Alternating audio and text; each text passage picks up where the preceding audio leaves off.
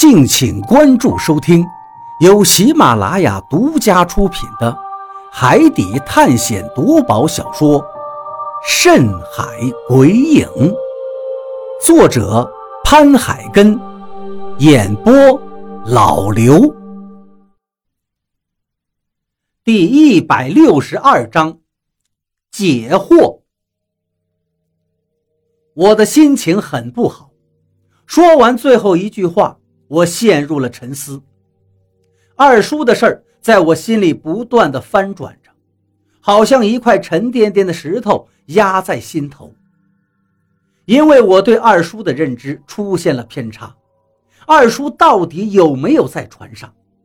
如果他没有在船上，又怎么可能找到这儿来呢？因为海图毕竟在我的身上，二叔没有海图，而且还中了诅咒。那是谁带着他来到这里，又找到我们的呢？可如果真的是二叔带着病体，经历了千辛万苦找到了我们，我这么怀疑他，我……我的内心矛盾狂躁到了极点，我很想表现出来，但是最终我按捺住了。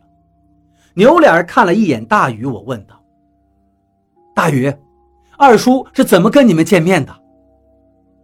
我说话的语气中带着一丝恳求，我很想大禹告诉我，二叔是自己找上来的，但是我又害怕，害怕他说二叔一直就在船上，他一直欺骗了我。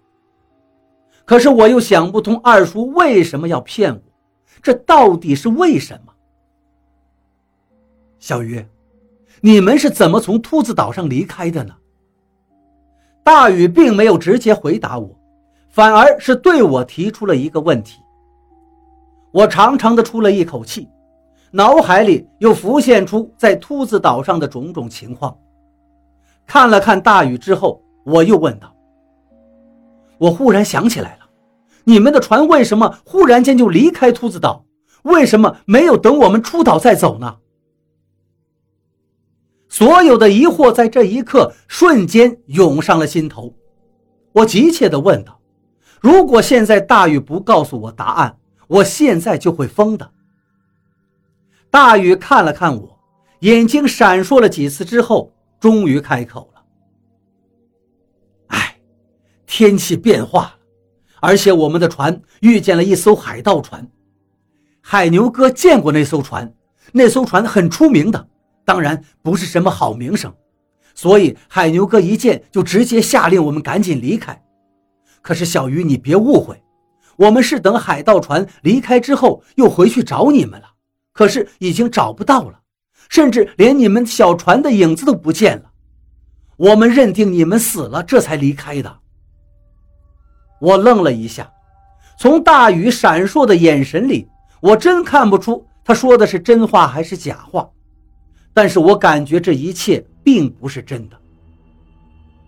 那二叔呢？我二叔是怎么找到你们的？我接着问他，咄咄逼人的问道。大禹用袖子擦了一下汗水，坐在一块石头上，这才又说道：“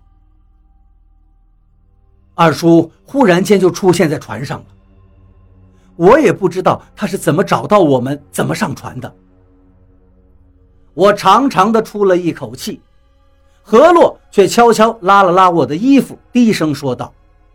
漏洞百出，我当然知道漏洞百出，但是我还强迫自己相信这一切，因为二叔从小把我养大，他不会骗我的，这是我心里的底线。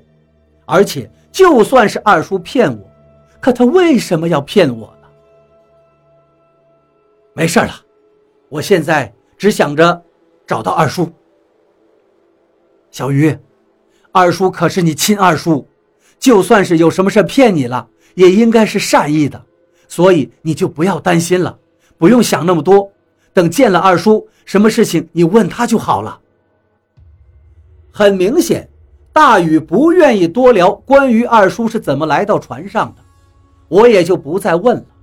大禹说的对，就算是他现在告诉我，我也不会轻易相信他的话，而且他也本身不愿意多说。等见到了二叔，只要见到了二叔，所有的疑惑也都会迎刃而解了。你知道二叔去哪儿了吗？你能带我去见他吗？我问大禹道。我现在不知道啊，这岛这么大，我又不敢乱走，鬼知道又会遇见什么诡异的事情。之前我们上到岛上之后，说到这儿，大禹停顿了一下。老贾死了，满仓也死了，我们满仓和老贾死了，我当然知道，因为我是亲眼看到两个人死在我们不远处的。我看着有些颓然的大禹，坐到他的近前道：“你们上岛都遇见什么了？为什么满仓老贾会死？而且你们都没有掩埋他们就走了？”大雨一听，脑袋突然间抬了起来：“你怎么知道我们没有掩埋他们？”我苦笑起来：“我遇见满仓的时候，他已经奄奄一息了，而且在那里我还见到一个怪物。”一个浑身长满了尖刺的怪物。大禹点点头道：“是怪物，就是怪物。我们几个人也都遇见了怪物。”二叔一行人到了我遇见满仓那个地方的时候，就猛然间出现了几只怪物。这些怪物手里都拿着锈迹斑斑的铁刀。二叔一眼就认出了这些怪物的来历。因为跟我们村子里那些中了诅咒、喝了海水的人一模一样，所以二叔当即就断定这些都是人。因为拿了仙山的金子，中了诅咒之后，又没有忍住喝了海水，最终才变成了这样人不人、鬼不鬼的东西。这些东西力大无穷，二叔又不像我有河洛在身边，能用虫子让这些怪物停止行动。所以周旋了几圈之后，二叔他们决定赶紧离开。这些东西太过危险了。在村子里的时候，那些人还没有彻底变成怪物，就被家人放进棺材里葬了。甚至有的因为发狂，被村子里的人合围打死了。所以根本就没有想到怪物竟然还会活着，而且变成了现在这样子。我们好不容易上到了一个山崖上。但是满仓却倒下了。大禹说到这儿的时候，真情流露，泪水涌了出来。满仓被捅了一刀，血直接就喷了出来，我用手捂都捂不住。只是不大一会儿的功夫，满仓就出气多进气少了。而这时候怪物又跟了上来，二叔扛着满仓就往前走，可是没走多远。满仓就因为重伤没了气息，就是这样，二叔还不愿意放弃。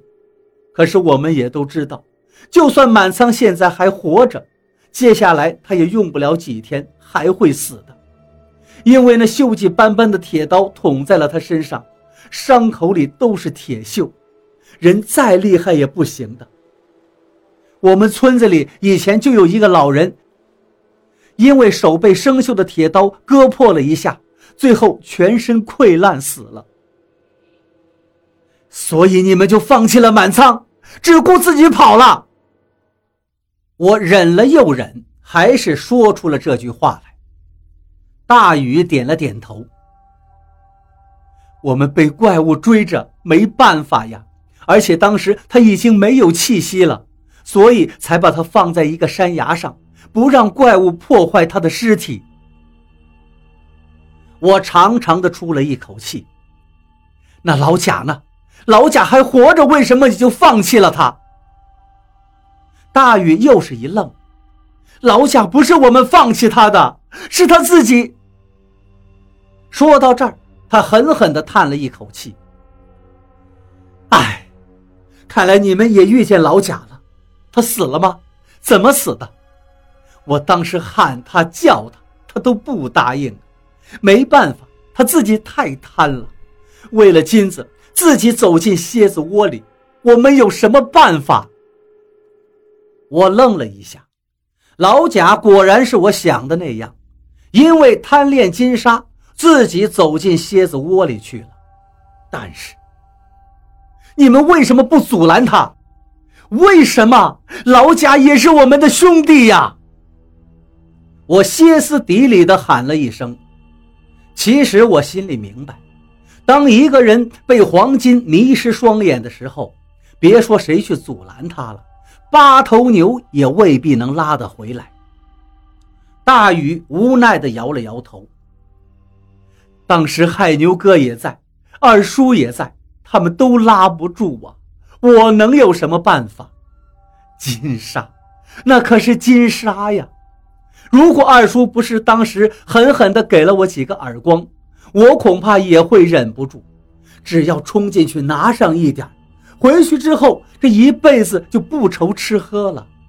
小鱼，你想想，以后再也不用出海，再也不用担惊受怕，谁不想上去弄一把呀？